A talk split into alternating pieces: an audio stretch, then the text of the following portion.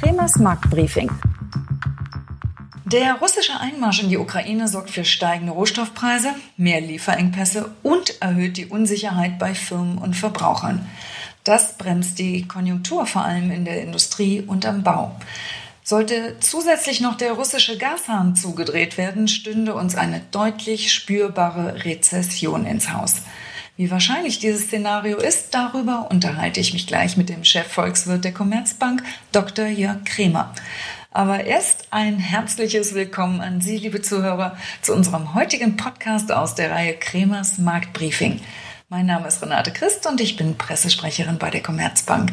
Jetzt begrüße ich auch gleich meinen Gesprächspartner in Frankfurt. Guten Tag, Herr Dr. Kremer. Ja, hallo, guten Tag, Frau Christ. Herr Kremer, für Deutschland ist die USA der wichtigste Absatzmarkt. Aber wegen der jetzigen hohen Inflation sehen viele schon eine Rezession ins Haus der USA anstehen. Wie steht es um die USA jetzt? Ja, die US-Wirtschaft ist ja überhitzt. Die Amerikaner haben ein echtes Inflationsproblem. Die Notenbank dort hat deshalb die Käufe der Anleihen schon eingestellt. Sie hat schon zweimal ihre Leitzinsen erhöht, zuletzt sogar um 0,5 Prozentpunkte, also ein Ausmaß, was sie zuletzt vor 20 Jahren gemacht hat, von der Größe des Zinsschrittes her. Und sie wird weitermachen. Wir erwarten, dass der Leitzins Mitte nächsten Jahres dann bei dreieinhalb Prozent liegt, also eine Kaskade an Zinserhöhungen und das wird das Wachstum dämpfen, insbesondere die Investitionen der Unternehmen und auch den Häuserbau, denn diese beiden Nachfragekomponenten hängen ja stark vom Staat ab. Also alles in allem, äh, es wird befürchtet, dass äh, die amerikanische Notenbank durch äh, deutliche Zinsanhebungen den, ja, die Konjunktur abwirkt, salopp formuliert. Dämpfen verstehe ich ja noch, aber warum gleich eine Rezession, also ein Schrumpfen des Bruttoinlandsproduktes in den USA? Ja, das ist so die empirische Erfahrung. Die Amerikaner haben ja seit Ende des Zweiten Weltkrieges, seit den 50er Jahren, oft schon ihren Leitzins angehoben und in drei Viertel dieser Zinserhöhungsphasen endete das in einer Rezession in Amerika und ja, diesen Zusammenhang, die kennen natürlich die Volkswirte und deshalb sind sie vorsichtig. Also das Risiko einer Rezession in den USA, das ist real und auch ich erwarte, dass die amerikanische Wirtschaft Ende nächsten Jahres nah an einer Rezessionsschwelle kommen wird. Ob es eine Rezession wird oder nicht, werden wir sehen. Auf jeden Fall wird sich das Wachstum in Amerika massiv abschwächen wegen der Zinserhöhungen der amerikanischen Notenbank. Und droht das auch bei uns? Wird auch die EZB die Konjunktur abwürgen?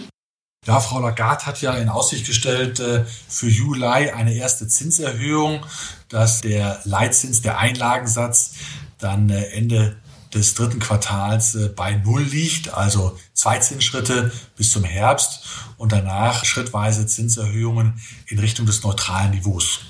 Was ist denn das neutrale Zinsniveau? Ja, das ist so ein Konstrukt der Volkswirte, also ein Leitzins, der die Konjunktur äh, weder anschiebt noch bremst, also für eine stabile Inflation von zwei Prozent sorgt. Und die EZB, sie sieht diesen äh, neutralen Zins zwischen eins und anderthalb Prozent nur.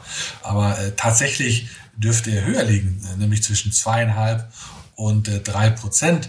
Und wenn die EZB dann ihren Leitzins, sagen wir mal, bis zum Frühjahr nächsten Jahres, wie wir erwarten, nur auf 1,25 Prozent anhebt, dann ist er gemessen an dem tatsächlich viel höher liegenden neutralen Zins, dann wäre die EZB-Politik also noch sehr lange sehr, sehr locker, denn die Europäische Zentralbank, die schielt hier immer auf die hochverschuldeten Länder im Süden der Währungsunion, beispielsweise auf Italien. Und diese Länder wollen natürlich niedrige Zinsen, um ihre hohen Staatsschulden einfacher bedienen zu können. Also die EZB wird zögerlich vorgehen, die Nachfrage und die Konjunktur anders als in den USA damit nicht abwürgen.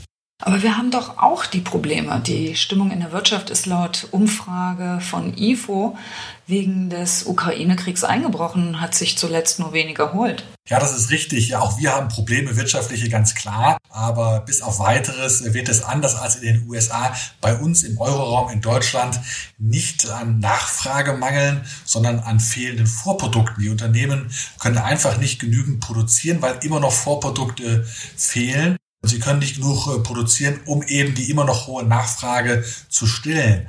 80 Prozent der deutschen Unternehmen geben ja gegenüber dem IFO-Institut an, dass ihre Produktion physisch beschränkt ist durch das Fehlen von Vormaterialien. Das hat es noch nie gegeben und deshalb sind auch die Auftragsbücher in Deutschland praller gefüllt, selbst als Anfang der 60er Jahre. Und da waren wir ja noch im Nachkriegsboom gewesen. Da sehen Sie also, wie, wie prall gefüllt wirklich die Auftragsbücher sind.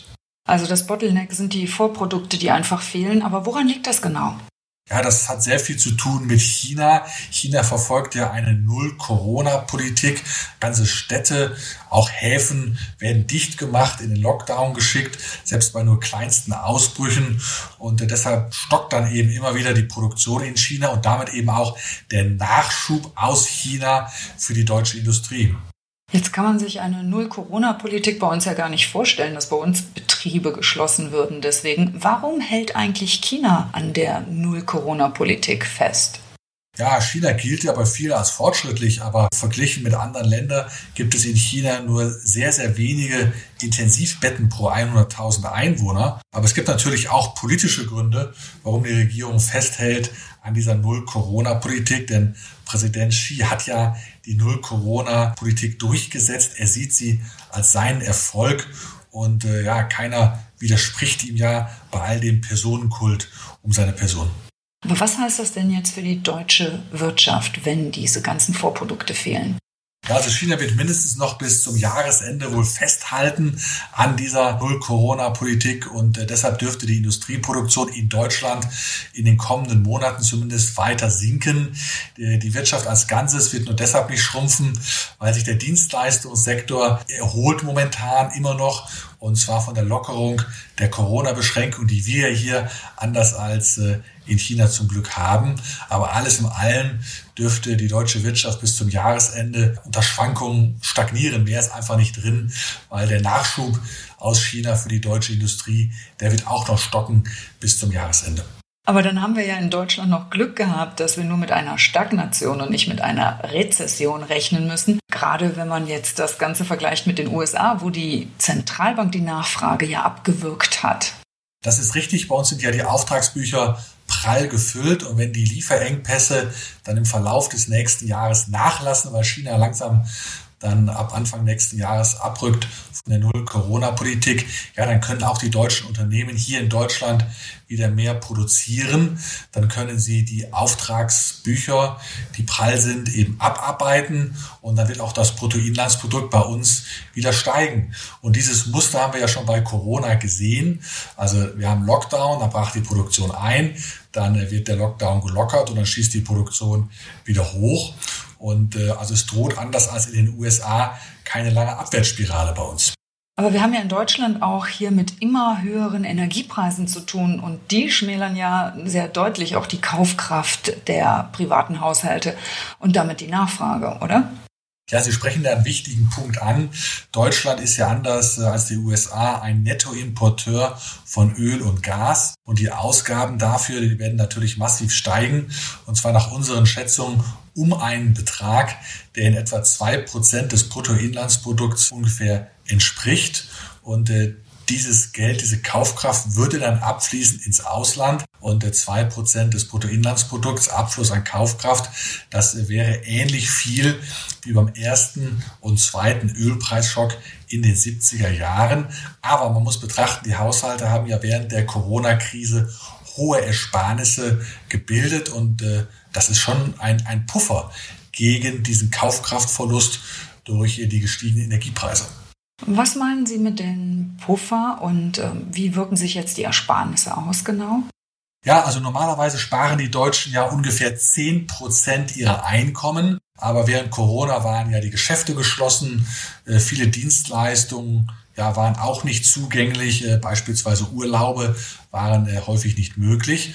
Ja, und deshalb konnten die Menschen eben während Corona das Geld nicht ausgeben und sie haben dann teilweise 20 Prozent ihrer Einkommen gespart, also viel mehr als die üblichen 10 Prozent.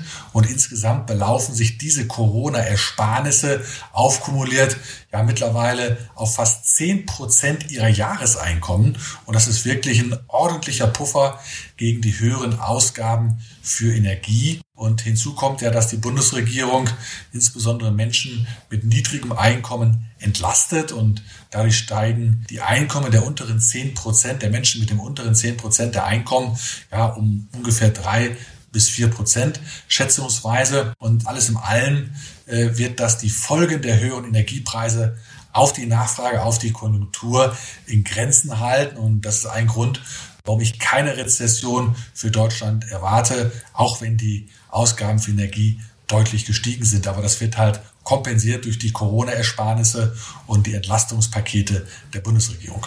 Denken wir doch mal jetzt an ein anderes Szenario. Und zwar besteht ja noch die Möglichkeit, dass die Gaslieferungen gestoppt werden, entweder durch ein Embargo der EU oder aber auch, weil Putin sagt, er drückt hier auf Stopp.